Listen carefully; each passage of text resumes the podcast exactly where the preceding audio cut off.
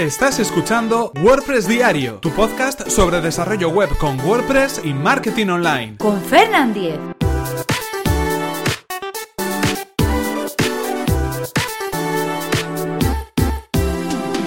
Lunes 3 de abril de 2017. ¿Cómo mejorar la velocidad de nuestra web en WordPress?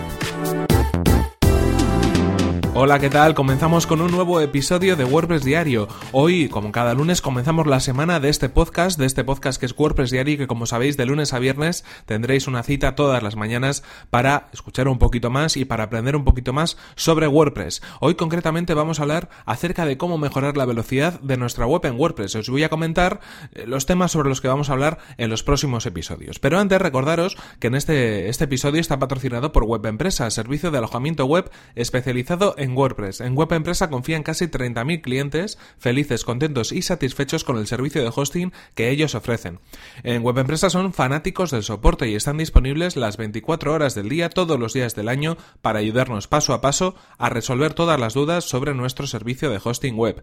Y si queréis conocer más sobre el servicio de Web Empresa, que además recomendamos desde aquí, tenéis toda la información en webempresa.com barra Fernan. Así podrán saber que vais de mi parte y podréis conseguir un 20% de descuento en sus servicios. Y bueno, como comentábamos, hoy vamos a hablar acerca de cómo mejorar la velocidad de nuestra web en WordPress. Realmente vamos a hablar hoy, pero vamos a hablar los próximos lunes. Como sabéis, a principios de año comenzamos un curso, ciclo, eh, grupo de episodios, es decir, todos los lunes hablábamos acerca de elementos básicos de nuestro sitio web en WordPress. Hablábamos de cómo comenzar a crear un sitio web, de cómo instalar WordPress, de cómo instalar un tema, un plugin, cómo elegirlos. Hablábamos de algunas funciones o del funcionamiento de WordPress a nivel interno, a nivel de publicación.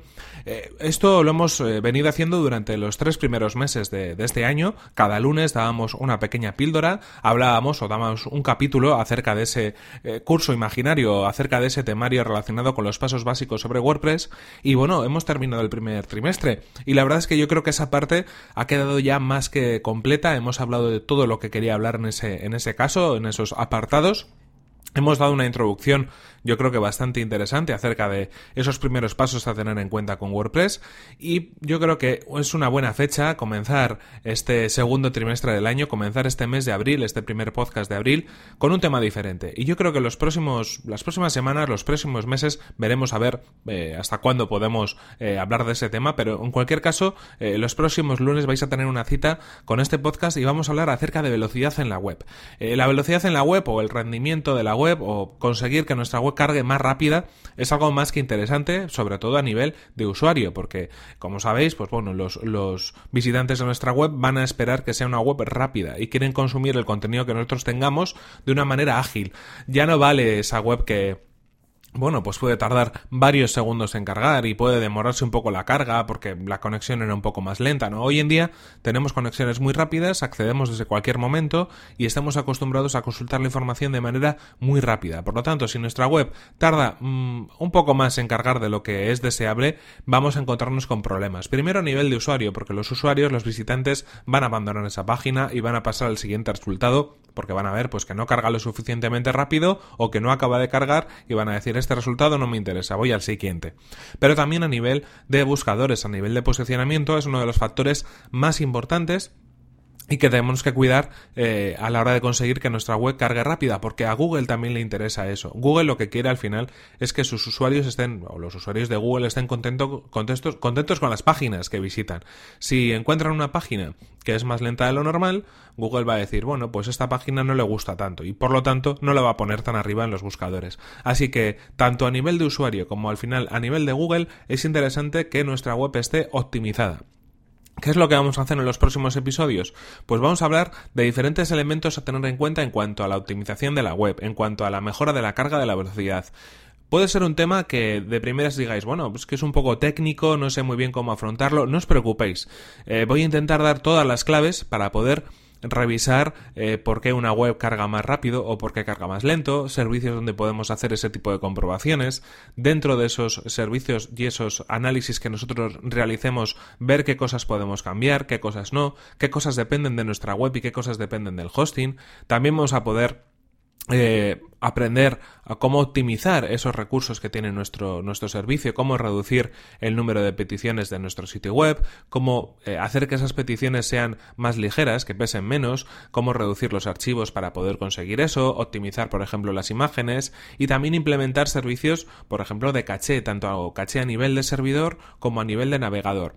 Es decir, vamos a hacer un repaso muy completo, paso a paso, guiado, acerca de todos esos elementos que tienen que ver con la velocidad de la web y con el rendimiento de la web. Normalmente este tipo de técnicas se le llama WPO, que viene a ser algo así como Website Performance Optimization. Tendría que ver o tendría cierta, cierta analogía con el SEO, ¿no? Search Engine Optimization. En este caso es optimización del rendimiento de la web. Optimización de, mm, bueno, pues los recursos que tenemos tanto a nivel de servidor como en nuestra propia página web para que eh, sean utilizados de una manera más eficiente.